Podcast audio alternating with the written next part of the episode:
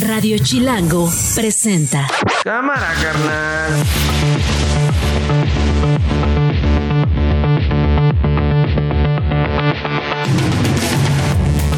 Es jueves, ya es 11 de enero del 2024, es la una de la tarde, estoy muy contento de saludarles. Gracias por acompañarnos en Radio Chilango. Alex, muchas gracias por traer a tu familia aquí. Son 67 integrantes de la familia de Alex eh, que tenemos aquí como público para aplaudir. No les pagamos nada. No se sirvan ahorita la... Ah, bueno. Soy Nacho Lozano, comenzamos. No se sirvan. Así suena el mediodía.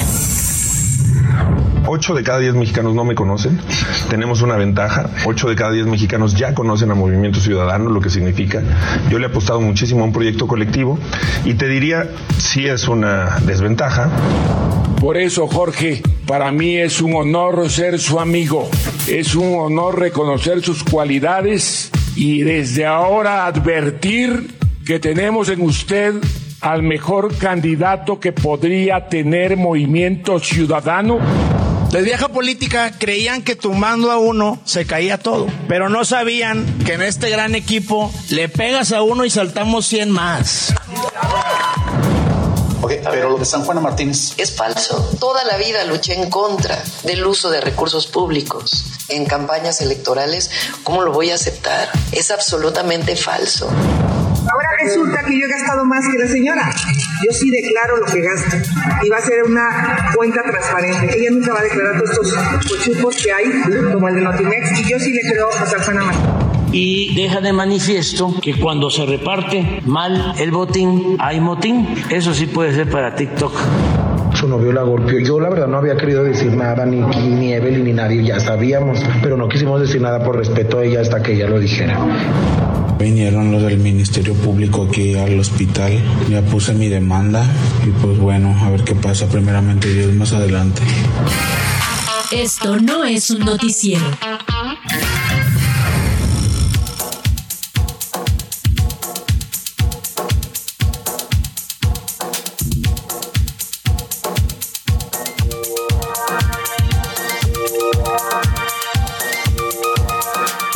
La tarde con tres minutos en casi toda la República Mexicana. Movimiento Ciudadano ya tiene aspirante presidencial y es el que dijimos hace semanas que iba a ser. Nada más que pues no lo podíamos confirmar en ese momento porque pues estaba el proceso, incluso se, se le fue prácticamente, eh, eh, no sé si la mitad o una parte del Movimiento Ciudadano encima a Jorge Álvarez Maínez, que parecía el natural para ser el candidato presidencial, dado que era el coordinador de la campaña de Samuel García, el gobernador hoy de Nuevo León y que aspiraba a ser presidente de la República con esta precandidatura de Movimiento Ciudadano. Bueno, Jorge Álvarez Maínez se registró después del destape junto con su compadre, porque así se llaman, compadres, el gobernador de Nuevo León, Samuel García.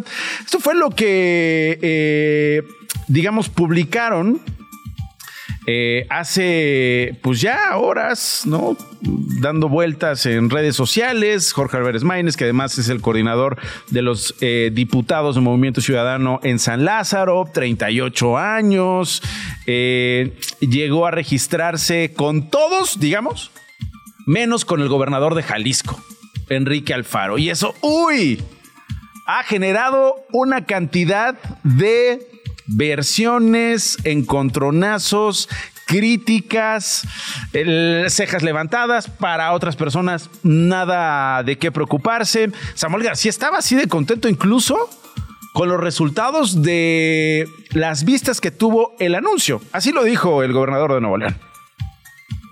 Por eso ayer con un video ultra orgánico, sin pauta informal, 8 millones de reproducciones. Ya quisiera Xochitl o Chainbound tener ese alcance. Y Mariana no lo ha compartido. Espérate, compadre. 8 millones vieron ese video. Entre esos 8 millones está el gobernador de Jalisco, Enrique Alfaro. Yo no sé a cuántos de esos 8 millones les gustó el video, pero al gobernador de Jalisco no le gustó el video. No es de sus videos favoritos, seguramente. Eh, fue muy crítico Enrique Alfaro, el gobernador de Jalisco, eh, desaprobó este destape que llamó pues botanero, cervecero.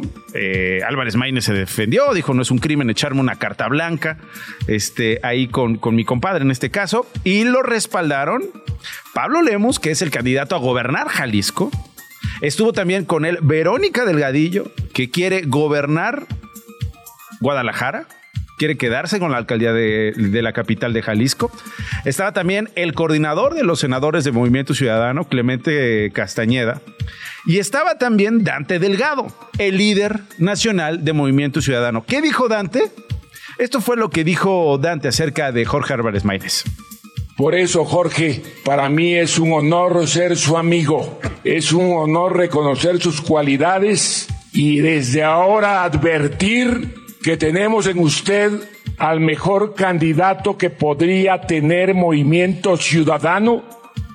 Ahí está Dante Delgado, el líder nacional de Movimiento Ciudadano. Y aquí está con nosotros Jorge Álvarez Maínez. Jorge, qué gusto saludarte. Bienvenido a Radio Chilango. Querido Nacho, pues como, como bien lo dices, lo recuerdas apenas hace unas semanas, hablábamos de esta posibilidad. Hoy no aposté, Jorge. No aposté, hubiera apostado. o sea, me llevaba un six, unas botanas. Hubieras apostado unas cartas blancas unas... fuera. Oye, pues finalmente te quedaste. Estaba, estaba, o sea, a ver, cuéntame, ¿cómo, cómo, cómo se dio este, cómo se dio este destape, eh, Jorge? Porque creo que también eso es importante, ¿no? le han criticado a, a Samuel García que haya hecho el destape ¿Por qué no lo hizo Dante? Cuéntame cómo se dio todo. Pues mira, eh, primero que nada, muchas gracias por el espacio, Nacho. Gracias por, por permitirme en un día tan importante hablar contigo, con tu auditorio. Eh, yo respeto todas las opiniones que hay sobre el tema. Para nosotros, la política también son símbolos, Nacho. Y era fundamental para mí marcar una línea de continuidad de respaldo eh, de lo que significó la precandidatura de Samuel García y de el trabajo que han hecho él y Mariana Rodríguez, eh, dar ese primer este anuncio con ellos. No es propiamente un destape, eh, porque ya había sido yo electo por unanimidad por la Comisión Operativa Nacional cuando lanzamos el video, pero sí es un cambio de estafeta que para nosotros es muy importante, sobre todo para apelar a esa generación de mexicanas y de mexicanos que nosotros estamos convencidos de que puede definir la elección presidencial, que lo que nosotros vemos en las redes, en las calles, en las encuestas, es que no son simpatizantes de las candidatas de Morena y del PRI del PAN eh, y que tenemos una gran posibilidad de crecer con esas nuevas generaciones. Pero dices algo muy importante, las formas importan. ¿Por qué lo hace el gobernador de Nuevo León y no el dirigente nacional? Sobre todo porque ya una institución dentro, o más bien un órgano dentro del partido, te había elegido, Jorge. Porque eh, en este caso creo que era muy importante eh, que alguien que había sido agraviado, eh, que había sido, eh, qué bueno, eh, Nacho, le doy gracias a Diosito, eh, que Marco Cortés haya publicado ese pliego petitorio de Coahuila de extorsión. no seas no, no, por, por, porque cuando nosotros dijimos que estaban extorsionando a Samuel, que lo que se estaba dando era una cosa inconstitucional y legal. bueno, que te dieron la razón. te dieron la razón. Para darle al interino le estaban pidiendo que al fiscal, que los magistrados, el SAT, la UIF, derechos humanos, eh, dinero. Eh, Registro civil, eh, Ellos lo negaron, pero luego Marco lo publica y pues este eso valida. Ok, pero a ver, eh, pero a ver, respóndeme, respóndeme lo otro. ¿Por qué? O sea, dices tú, eh, lo, lo hacemos con Samuel porque eh, Samuel fue víctima, dices tú, de este embate de quién? O sea. De ellos, del PRI del PAN, de Marco Cortés, de Alito Moreno, que lo intentaron extorsionar para poner a un interino eh, eh, lo pusieron interinos que fueron eh, rechazados por los tribunales al presidente del Poder Judicial, que hoy es el presidente del Poder Judicial, lo intentaron poner como interino, se le revocó. Sí, y sí, cuando sí, la vieja política condiciona a Samuel García, pues él decide cumplirle al pueblo de Nuevo León, cumplirle a Nuevo León y entonces para mí era muy importante ese acto simbólico del cambio de estafeta, eh, Nacho. Esa es la lógica, como tú dices, ha tenido, de hecho ya vamos en más de 10 millones de reproducciones. Sí, no, no, no, ya, Porque ya lo compartió Mariana, entre otras cosas. Oye, exacto, decía, decía el gobernador de Nuevo León, faltaba que lo compartiera Mariana. A ver, ¿Dante Delgado estaba de acuerdo con que lo hiciera eh, el gobernador de Nuevo León? Sí, eh, Dante, de hecho, hay un video que ahí anda circulando de que supuestamente no me levanta la mano. Dante tiene una característica para mí invaluable, Nacho, la generosidad mm. de abrirle eh, espacio a nuevas generaciones. Normalmente lo que se critica en la política es que las personas se aferren, no dejen crecer a los jóvenes, no dejen crecer a sus relevos. Y Dante lo que hace en, esa, en ese video que circula es decir, no, no, no, que estén Pablo Lemus y Samuel García como los principales en la foto porque es la nueva generación, porque es Jalisco, Nuevo León, la candidatura presidencial. Eh, y yo se lo agradezco enormemente que no solamente ayer, siempre ha tenido esa generosidad. Eh, él estaba, por supuesto, enterado, eh, de acuerdo. yo te debo decir algo que lo he dicho públicamente, busqué antes de grabar el video, de publicar el video a Enrique Alfaro para comentarle.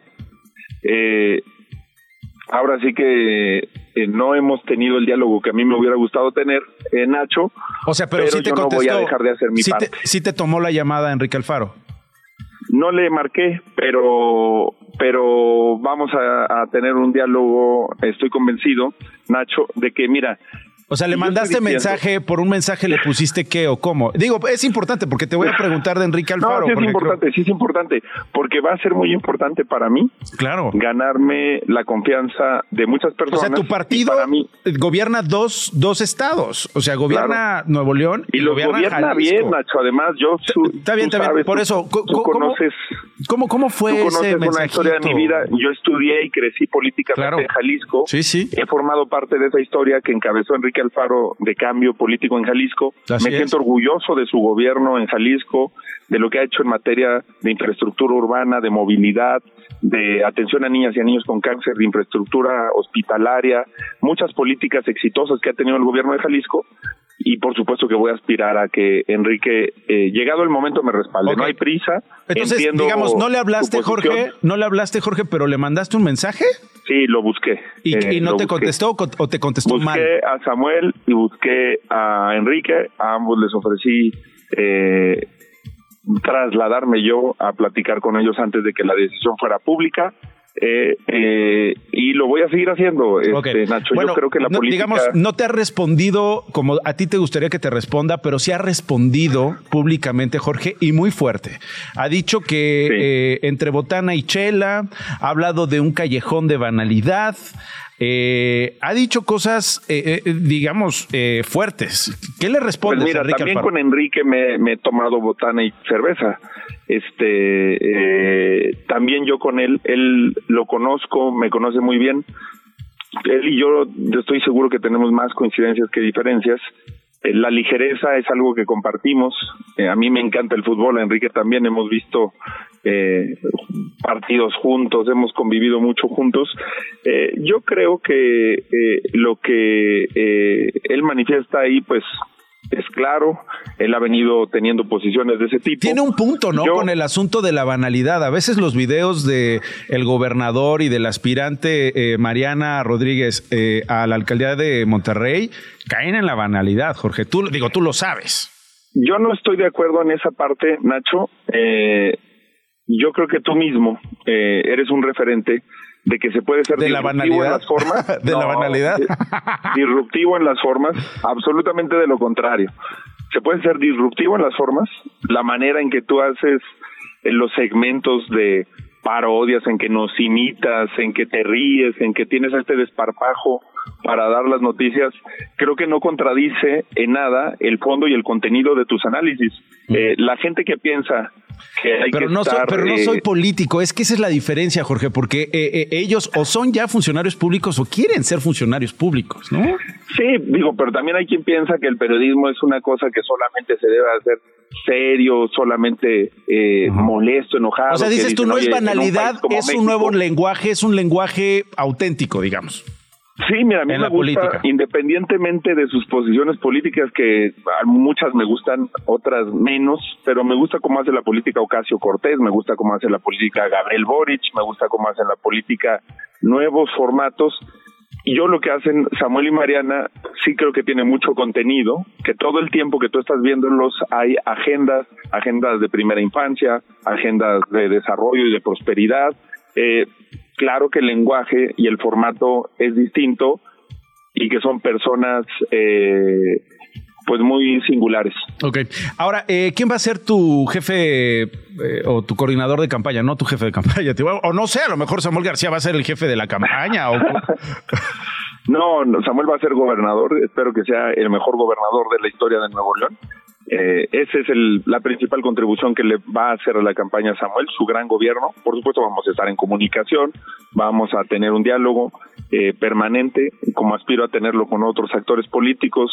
Eh, eh, estimado Nacho, empezamos la campaña propiamente el primero de marzo, Nacho, y yo quiero tener una valoración, una exploración, un diálogo, acuerdos. Eh, para dar esos anuncios tampoco pueden tardar, este, entiendo si de Claro, por sí empiezas hay una tarde, digamos, de que ¿no? vamos tarde, Exacto. tampoco pueden tardarse meses, pero O sea, en- ¿te vas a esperar hasta el primero de marzo o en, la- ah, ok, No, en las no, próximas semanas? Antes, antes, antes. Vamos a dar eh, muchos de esos anuncios, a estar presentando a los equipos, las agendas, las causas que vamos a estar representando. Creo mucho en el contenido y en la forma. De hecho, lo primero que yo quiero construir y anunciar es un primer equipo de programa y agenda de gobierno, Nacho, de las causas que queremos enarbolar en esta en esta contienda presidencial.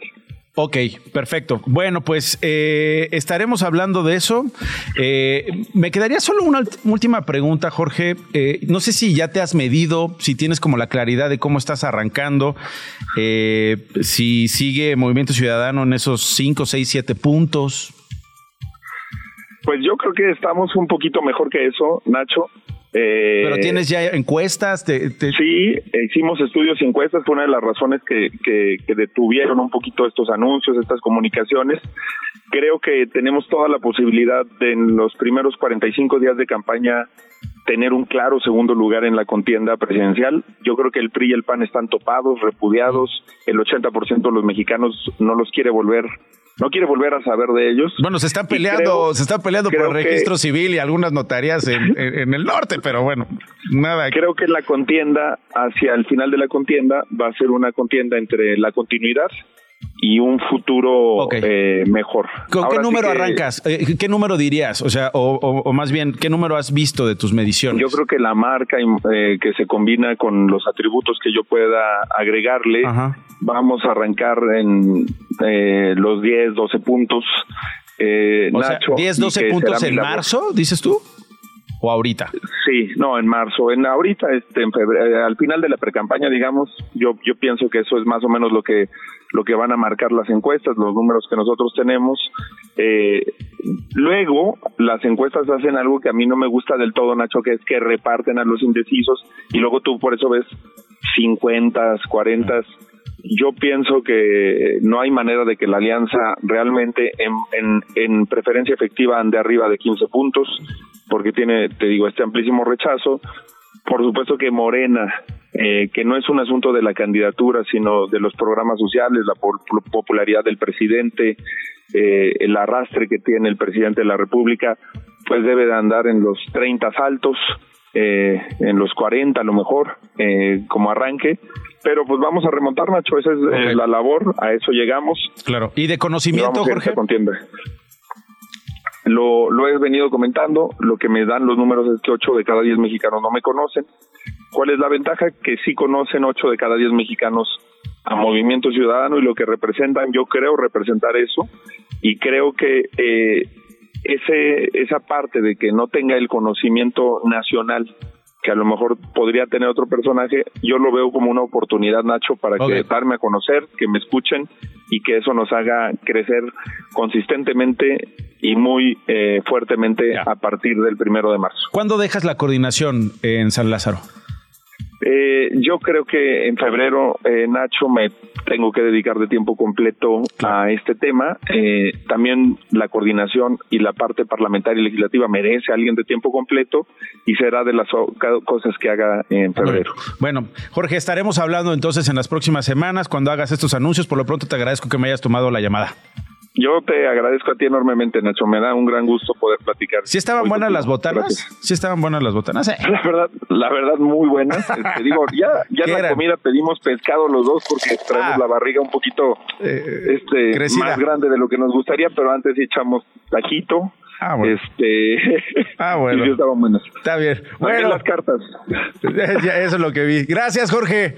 Ahí estamos en comunicación. Jorge Álvarez Maínez, todavía eh, coordinador de los diputados en eh, San Lázaro y es el precandidato presidencial del Movimiento Ciudadano. Ha estado hablando, haciendo referencia durante la conversación Jorge Álvarez Maínez al acuerdo en eh, Coahuila.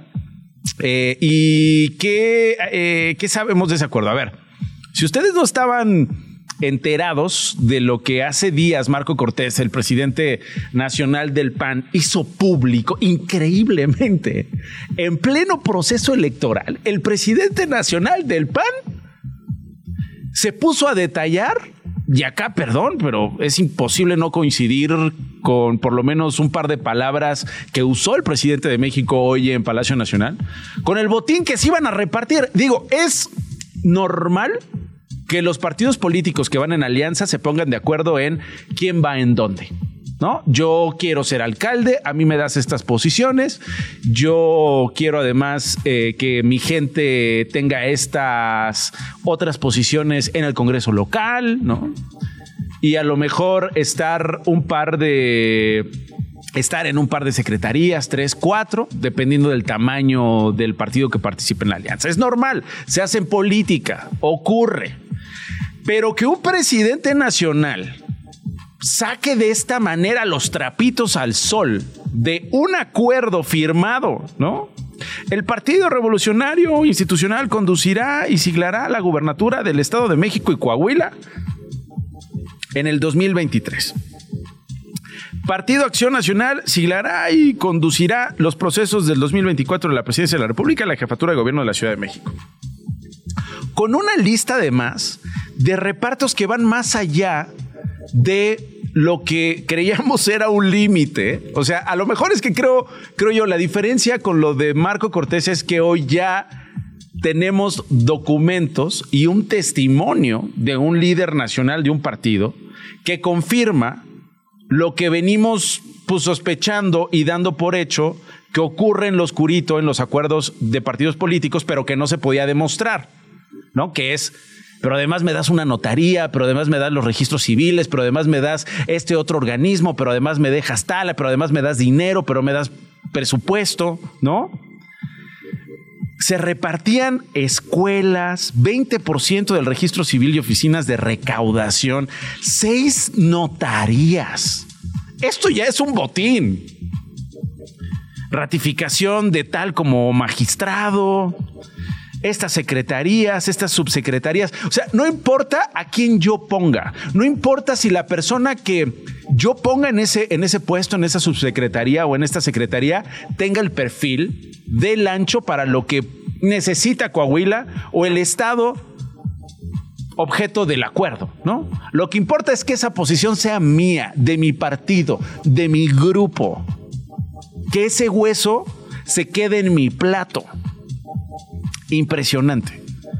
Lo firmaron este, este documento eh, Alejandro Moreno, Marco Cortés, Armando Tejeda, Rubén Ignacio Moreira, que es el coordinador eh, de. eh, no, no, no es el coordinador, es diputado, es diputado del PRI en San Lázaro, y Manolo Jiménez Salinas, quien es además el presidente, eh, perdón, el gobernador de Coahuila, ¿no? Eh, un acuerdo de verdad tremendo que obviamente provocó que el presidente López Obrador hablara, se refiriera de esto, ¿no? De este acuerdo, de eh, estos detalles, de este botín. Dijo que lo surrealista del acuerdo mafioso, como lo calificó el presidente, es que lo dio a conocer el propio presidente del PAN, que de verdad uno piensa, ¿y así quieren ganar la elección? Vamos a escuchar al presidente. Y deja de manifiesto que cuando se reparte mal el botín, hay motín. Eso sí puede ser para TikTok. Tras el escándalo desatado por la negociación de distintos cargos, entre ellos seis notarías de Coahuila, que les digo, entre el PAN y el PRI, la precandidata presidencial de estos partidos, Ochil Gálvez, dijo que ella no lo comparte. Pero está bien, al final del día, pues lo compartas o no lo compartas, no importa. Fue un golpazo, una salpicadota a Xochitl Gálvez de los partidos que la están postulando y que en Coahuila se están peleando por los huesos, por las notarías, por el billete, para acabar, por el billete, por el poder, por la protección, para acabar pronto. O sea, ya no es un acuerdo de cómo nos repartimos estas posiciones moral y éticamente, digamos, eh, dentro de un área permitida para que puedas tú gobernar como este como como pues mandatario en Coahuila y yo pueda acompañarte como eh, partido que te apoyó. No, ya es cómo vamos a hacer que nuestra cola crezca, crezca, crezca y más. Hay que firmarlo y hay que cumplirlo. Y si no lo cumples, te expongo aunque vayamos juntos en la elección presidencial. Es de verdad vergonzoso, por decirlo menos. Una con 26. Estás escuchando Esto no es un noticiero con Nacho Lozano. Estás escuchando Esto no es un noticiero con Nacho Lozano. Regresamos. Las noticias de una. Y a la una y media llega Gloria Hernández en FA en cortito con lo más importante, Glo. Muy buenas tardes, Nacho. Bienvenido de Muchas vuelta. gracias, Glo. Gracias. Ya te extrañábamos. Yo también, muchísimo. Muchas gracias, qué amable. Pacientes del área de urgencias del Hospital General de México, ubicado en la alcaldía Cuauhtémoc, aquí en la Ciudad de México, fueron desalojados debido a una fuga de oxígeno medicinal registrada durante las primeras horas de este jueves. Por fortuna, no pasó a mayores. Bomberos y personal de protección civil repararon la fuga poco después. La influencer Paola Suárez, integrante de Las Perdidas, está hospitalizada luego de haber sido golpeada por su prometido, identificado como José Luis Jesús, perdón, José de Jesús Castro Gómez. Su amiga Wendy Guevara reveló esta agresión que tuvo lugar en Guanajuato. Luego, la propia Paola Suárez emitió un breve mensaje en sus redes sociales. Escuchemos. Vinieron los del Ministerio Público aquí al hospital, ya puse mi demanda y pues bueno, a ver qué pasa primeramente Dios más adelante. Más tarde, José de Jesús, el presunto agresor, aseguró que también iba a interponer una denuncia contra Paola porque también fue agredido. Frente a algunas cámaras, aseguró que no estaba huyendo, sino al, contra al contrario dando la cara. Escuchemos. Pues los dos andábamos drogados. Y cuando ella me estaba ahorcando, yo, yo la aventé y se cayó. Y, y al lado de su cama hay una lámpara. Y ahí fue donde se pegó. Xochil Gálvez, precandidata presidencial del PRI, PAN y PRD, presentó una denuncia ante el INE para que se investigue el presunto desvío de recursos de las liquidaciones de empleados de Notimex a la pre-campaña de Claudia Sheinbaum, revelado por su exdirectora San Juana Martínez. Escuchemos. Ahora resulta que yo he gastado más que la señora. Yo sí declaro lo que gasta. Y va a ser una cuenta transparente. Ella nunca va a declarar todos estos cochupos que hay, como el de Notimex. Y yo sí le creo a San Juana Martínez.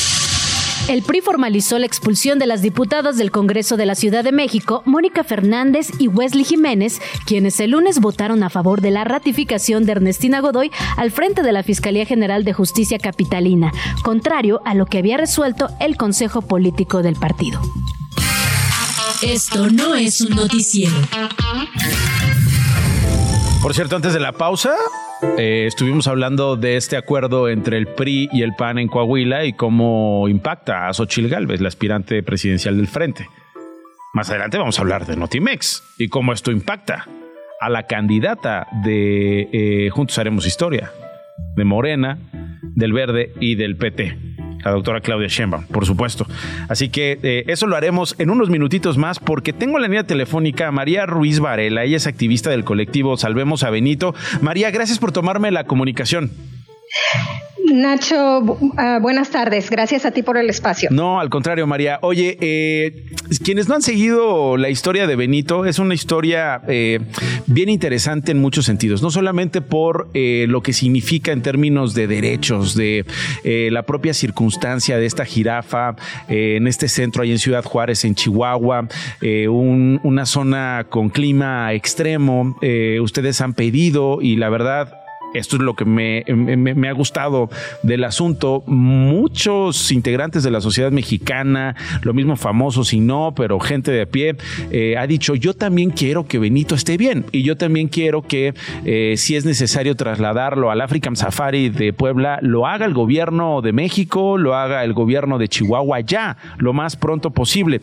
Eh, ¿Qué novedades hay, María, en el caso de Benito, que se ha vuelto un tema de discusión, eh, la verdad, total en México? Nacional, correcto, correcto. Mira, eh, el lunes nos, nos despertamos, creo que fue el lunes, nos despertamos con la mar- maravillosa noticia de que después de ocho meses de que, de que, de que salvemos a Benito, ha estado luchando porque se traslade a la jirafa Benito a un santuario. Por fin la gobernadora del estado accedió a, a la, a la petición, escuchó a los activistas y eh, accedió al traslado y junto con Salvemos a Benito decidieron juntos cuál sería el mejor lugar. Se evaluaron varias posibilidades y se, por las circunstancias se decidió que African Safari en México era la mejor opción. Eh, ahí te preguntaría, María, ¿no quería la gobernadora que lo llevaran a African Safari o que lo sacaran de Chihuahua? no quería que ¿Por lo sacáramos de, de Juárez. Ellos insistían en que todo estaba bien. Profepa dio el permiso al gobierno del estado de Chihuahua en mayo eh, o en abril para, que Benito llegara a ese parque que no es zoológico eh, el 3 de mayo. Y desde el día 1, algunas, algunos integrantes de la sociedad civil y, eh, eh, lo que, y, y personas de lo que ahora, de lo que hoy es el, el- el colectivo Sabemos a Benito, empezamos a protestar. ¿Y por qué no quería, María? ¿Qué argumentaba la gobernadora? Pues eh, no había muchos argumentos. Ellos son- simplemente decían que todo estaba bien, que Benito estaba bien, y nosotros insistiendo, es que su- eh, insistiendo que la ciencia nos respalda Claro. y que y que ese lugar por el por lo que tú mencionas el clima extremoso, extremadamente caliente en, en verano, extremadamente frío en invierno, no es no estaba en una situación adecuada De para él. garantizarle la vida, ella- la salud. Sí, y ellas nada más de, de platico la indolencia de algunos de sus funcionarios decían pues que Benito podía aguantar, estaba diseñado, así usaron esa palabra, diseñado, como si fuera un juguete para soportar altísimas temperaturas, como si fuera un pedazo de, de- de- de titanio, algo así. No, bueno, ¿qué es eso, María? ¿Qué me estás contando? Es una barbaridad. Eh, pero, pero mira, eh, siempre le pedimos a la, siempre nos quejamos de que las autoridades no nos escuchan. Y en este caso, aunque se tardó la gobernadora, fueron ocho meses de lucha, pero nos escuchó y accedió, eh, reconoció eh, que había un mejor lugar para Benito, reconoció Ok. trasladarlo y nosotros pensamos, ya la hicimos. Ok, aquí déjame ponerte una pausa, porque, porque dices tú, comenzó esta semana con buenas noticias y con lo que parecía un nuevo destino para Benito. Nada más me quedaría una última pregunta que hacerte. ¿Cómo es que llega Benito a, a- a Ciudad Juárez? O sea, ¿quién lo lleva? ¿De dónde venía Benito? Eh, venía de, de Sinaloa, creemos que realmente él, él venía de, de, de Culiacán, no, perdón, de, Colima. De Colima. Eh. ¿Y quién lo trae? Pues Profepa, Semarnat y el gobierno del estado de Chihuahua, las autoridades federales y las, lo- y las autoridades estatales. Y ahorita lo que nos está bloqueando el, el traslado, que les, es aquí donde les pedimos su ayuda, es que Profepa... eh, el, el lunes que digo tuvimos esa excelente noticia Ajá. y en la tarde. Profe- Profepa sacó su, su comunicado indignante Sí, sí, sí, diciendo de que escribir. Benito no se iba. Sí, sí, sí. A ver, cuéntame, cuéntame esto, porque además el tono que utilizan eh, para dar a conocer este, este comunicado, no sé si sea el adecuado, María Ruiz Varela, activista del colectivo Salvemos a Benito. ¿Cómo reaccionaron ustedes cuando Profepa prácticamente dice, no, no lo vamos a mover, eh, faltan unos documentos, ¿no? Este, yo me burlaba en la mañana en la televisión diciendo, nada más falta que, que, le pidan este su declaración fiscal, ¿no? O sea, a Benito, ¿no? O sea, eh, ¿cuál es tu situación fiscal? Si no, no te puedo llevar a Puebla. Lo has puesto perfectamente. E, eso es, Semarnat le pidió, le, le, pidió a Profepa que terminaran el proceso administrativo y que si no lo terminaba el gobierno del estado, entonces no, no podían mover a Benito. Entonces Semarnat bloqueó a Profepa, Profepa está bloqueándonos al gobierno del estado y a nosotros como ciudadanos y, no, y, es lo que les estamos diciendo. Están, no están priorizando el bienestar de la jirafa, que en estos momentos, Nacho, por favor, favor, eh, ayúdenos a, hacer esto eh, eh, noticia. se está helando el animalito. hemos tenido temperaturas de hasta menos 9 grados centígrados, que él pasa prácticamente a la intemperie. Entonces, la situación de él, él puede colapsar en cualquier momento. Esto es lo que yo quiero que tu audiencia comprenda. Él puede colapsar en cualquier momento y Profepa está privilegiando su procedimiento burocrático que no sirve eh, y no está ah, tomando las acciones de emergencia que se necesitan para ya ordenar el, el, traspaso, el, el, traslado y lo peor, lo peor es lo que dijeron ayer. Dijeron que, ok, que sí lo va que sí se va a trasladar eh, Benito, pero que ellos se van a tomar todavía unos días más para decidir a dónde enviarlo. No, señores. El gobierno del estado, que es el depositario del bienestar de la jirafa, en conjunto con la organización Salvemos a Benito, que se ha preocupado por el bienestar de esa jirafa por ocho meses, decidieron que la mejor opción era African Safari. Y el, y el documento interpuesto legalmente aquí en un juzgado séptimo de Ciudad Juárez es para requerirle a la jueza que le requiera a Profepa que deje salir al animal a African Safari. Profepa todavía se quiere tomar su tiempo. No, es, que es tremendo. Cuando el, animal está a punto de colapsar. Sí, sí, es que es eso, ese es el punto, María, porque eh, la burocracia que pretexta eh, se termina cuando, cuando no haya vida, ¿no? Y entonces parece que es más importante la burocracia que la vida, que es el objeto de la burocracia. Entonces, pues es una, es una, es, de verdad una, una situación terrible porque mientras privilegien esta burocracia y sean así de insensibles en estas, eh, en estas instituciones, pues eh, el frío nos va a ganar y la vida de la jirafa puede correr peligro y sin vida, pues ya para qué eh, seguir estos procedimientos y será de verdad frustrante y será una tragedia que estaremos contando en México o no, si es que hay sensibilidad, hay agilidad, hay eficacia y hay eficiencia en estos procesos para garantizar la vida y los derechos eh, supremos de eh, esta jirafa Benito. Yo lo que te diría, María, es que yo estoy viendo una reacción en la opinión pública y entre la gente bastante favorable a ustedes en el sentido de que quiero que Benito esté bien, quiero que esté en un mejor lugar y quiero que sea rápido. Creo que eh, eso es uno, uno de, los, eh, de los factores importantes y muy eh, diferentes en este fenómeno que estamos viendo de Benito y, y que me llama mucho la atención, me parece muy interesante. Ojalá y esta presión agilice los procesos burocráticos, porque aquí lo más importante no es un documento, sino la vida para después garantizar todos esos documentos, ¿no? Una integridad para luego garantizar esa burocracia y una, y una salud, en el caso de Benito, para luego garantizar esos procesos gubernamentales engorrosos que sí pueden poner en riesgo la vida de Benito o la están poniendo ahorita. María, muchas gracias. ¿Ya? Me colgó. Primero es la jirafa. Ah, ahí está, ahí me escuchaste. No, al contrario. Gracias, María. Exacto. Primero es la jirafa. Bueno, ahí está el asunto de Benito. Una de la tarde con 42 minutos.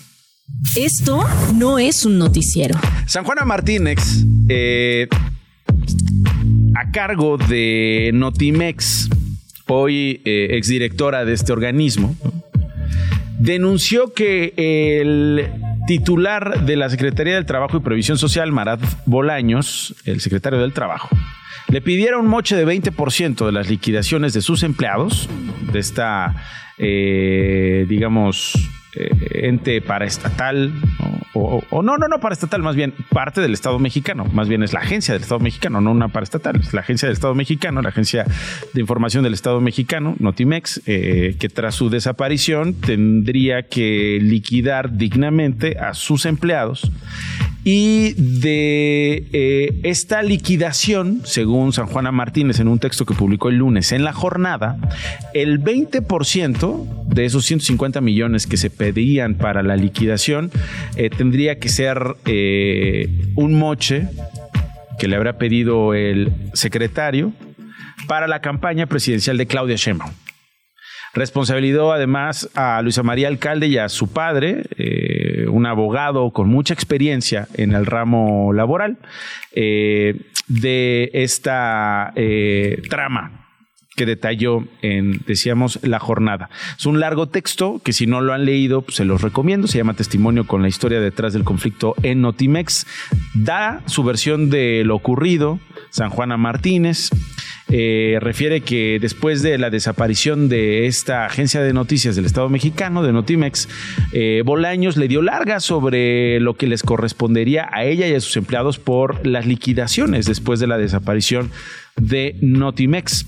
Eh, habla de un conflicto con el propio sindicato, eh, eh, habría tomado la agencia en el 2019 y a través de Ricardo Rafael, citada por Arturo Alcalde, que es el papá de la hoy secretaria de Gobernación, eh, para tener un encuentro y, recibir asesoría. ¿no? Hoy Ricardo Rafael, por cierto, publica en Milenio una versión suya de lo que significó su intervención, vamos a decir, en tiempos en los que ellos tenían una relación laboral y de confianza, según palabras de Ricardo Rafael, y que eh, llevó al propio analista y periodista y autor a recomendarle buscar a Arturo Alcalde como un eh, experto que pudiera darle luz en este camino que estaban recorriendo eh, con el sindicato en medio de la búsqueda de recursos para la liquidación de los trabajadores,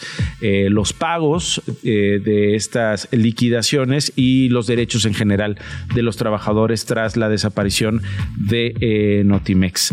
le preguntaron a Claudia Sheinbaum ¿Cómo reaccionaba frente a esta acusación seria que pues viene a golpearse eh, importante y, seriamente la campaña de, de Claudia Sheinbaum eh, cierto que este 20% de esos 150 millones que eventualmente se estaban negociando irían a su campaña. Es cierto que había operadores que estaban recaudando este, eh, este dinero para destinarlo a la, a la aspiración presidencial de Claudio Sheinbaum. Esto respondió la doctora. Ok, pero lo de San Juana Martínez. Es falso. Toda la vida luché en contra del uso de recursos públicos en campañas electorales. ¿Cómo lo voy a aceptar? Es absolutamente falso. Absolutamente falso es lo que dice eh, Claudia Sheinbaum respecto a eh, lo que escribió San Juana Martínez en la jornada.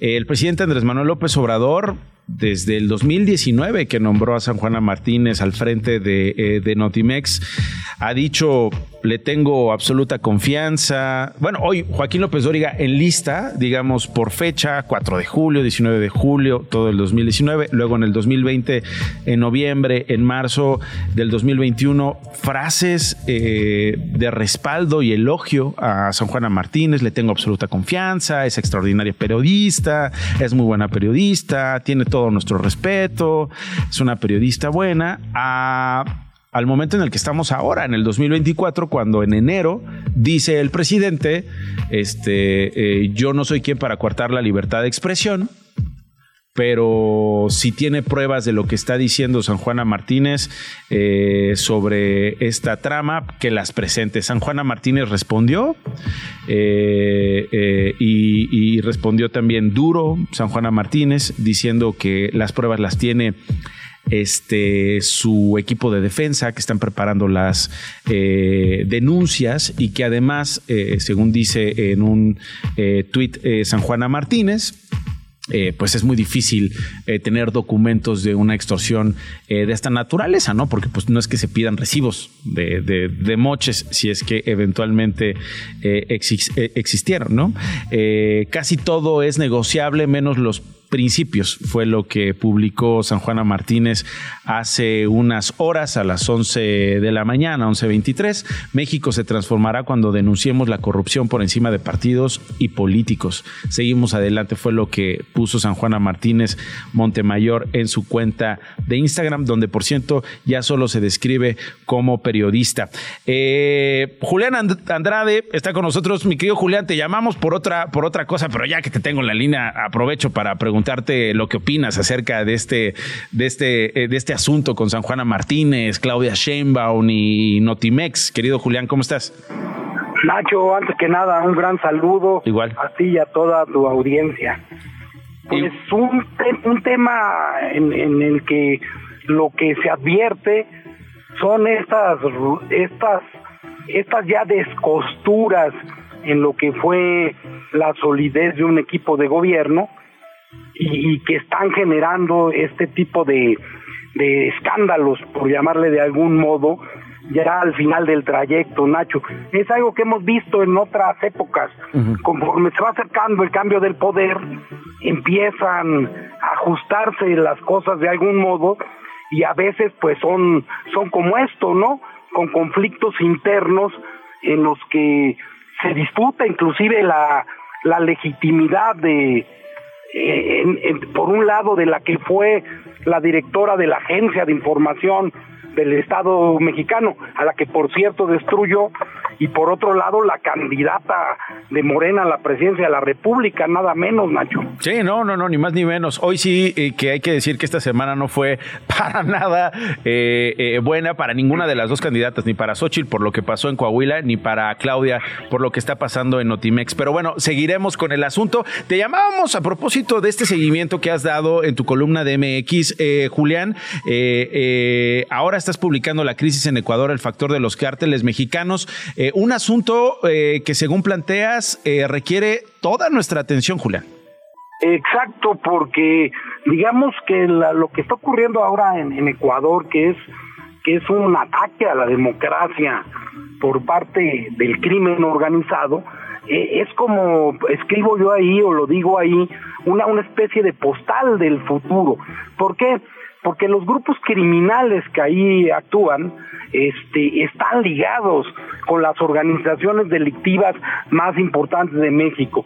No quiere decir, Nacho, que aquí se esté pensando una situación eh, similar o que tengamos elementos en este momento, pero eh, las organizaciones criminales que son transnacionales están empezando a actuar de, de formas que no habíamos visto, al menos desde la época de Pablo Escobar, Nacho. Eh, ¿Ves a México ya en esta dinámica de violencia, Julián? Porque hablar de Ecuador, o sea, uno describe la crisis de Ecuador y parece que está describiendo la crisis en Sinaloa, la crisis en Guerrero, la crisis en Tamaulipas. Eh, ¿Ya estamos ahí? ¿Qué diferencias ves entre un caso o lo otro? ¿O simple y sencillamente dirías no es un espejo, pero sí... Este, este, una llamada de atención? Yo, yo creo que yo creo que hay elementos de, preocupación, eh, sobre todo los que tienen que ver de modo específico con la violencia política. Eh, si si analizamos los últimos los últimos meses, inclusive los últimos años, el crimen organizado en algunas regiones del país está incidiendo eh, por lo menos para evitar que algunas candidaturas prosperen. Esto es, esto es un síntoma de descomposición que en cualquier momento se torna alarmante y además, Nacho, estamos en una espiral de violencia que no ha parado, en la que los criminales eh, están haciendo también eh, ejercicios de fuerza o de, de poder de, de, control territorial. Recuerda las las manifestaciones en Chilpancingo. Sí, sí, sí. O, el culiacanazo. El culiacanazo, o los taxistas en en Michoacán que no dejan llegar a, a ciertas zonas para que no detengan algunos capos. Creo que hay elementos bastante preocupantes. Asesinatos de aspirantes a gobernador, asesinatos aspirantes a alcaldes, asesinatos de funcionarios públicos en, eh, eh, eh, en activo, ¿no? En efecto, Nacho, si no, si no se actúa, si no se toma con la seriedad de vida, y es decir, ahora que estamos ya entrando en un proceso electoral, eh, si el INE, si los partidos, si la sociedad misma, si el gobierno, eh, obviamente, no se toman esto en serio, un día nos podemos llevar un susto muy lamentable porque las las explosiones criminales eh, son así, Nacho. Ecuador hace unos años era uno de los países más, tranquilos y más seguros. Sí, sí, sí, sí, sí. Y ahora ve, ve la situación en la que está. Eh, hablamos de un magnicidio también en aquel, en aquel país. En fin, eh, terrible asunto, Julián. Te agradezco mucho y lo seguimos contigo y vamos a compartir tu columna en MX. Ah, muy bien, Nacho. Un saludo y y a ti y a toda tu audiencia, como siempre. Gracias, eh, Julián Andrada, periodista y columnista de MX. Está con nosotros antes de irnos Alberto Sánchez, él es periodista de San Luis Río, Colorado. Solamente para llevar lo último, Alberto, gracias por tomarme la comunicación del asesinato de Aronia Wilson, eh, gobernadora de la etnia indígena de Cucapá. ¿Qué se, ¿Qué se sabe? ¿Qué sabemos hasta ahora de su asesinato, Alberto? Bienvenido. Nuestros saludos a ti, a tu auditorio. Efectivamente, pues esta noticia de que sacude la esquina norte de Sonora, el asesinato de la gobernadora de la etnia Cucapá, eh, lo último que hemos logrado obtener de manera extraoficial o por fuentes oficiales es que pues eh, eh, fue relacionado más a un asunto de índole personal, a un círculo cercano en el que se, envolvía la gobernadora étnica, fue eh, asesinada en el interior de su domicilio y pues de acuerdo a la información que tenemos, pues el, el, homicida intentó prenderle fuego pues para borrar evidencia, eh, pues sin embargo, bueno, afortunadamente no, no llegó a más, este, fue posible, eh, de acuerdo a las investigaciones, pues lograr detenerlo, ahí está en calidad de detenido la persona y desahogándose todos los elementos para pues fincar las responsabilidades contra, contra esta, esta persona. A ver si mañana te puedo echar una llamada, Alberto Sánchez Mares, periodista de San Luis Río Colorado, con novedades sobre este caso que nos interesa mucho y que estaremos siguiendo. Por lo pronto te lo agradezco, Alberto. Saludos, estamos a la hora. Gracias, Alberto Sánchez Mares. Así llegamos al final. Eh, quédense en Radio Chilango mañana en punto de la una. Aquí nos escuchamos. Nos vemos. Esto no fue un noticiero con Nacho Lozano. Radio Chilango. Radio Chilango. 105.3 FM. La radio que... Viene, viene.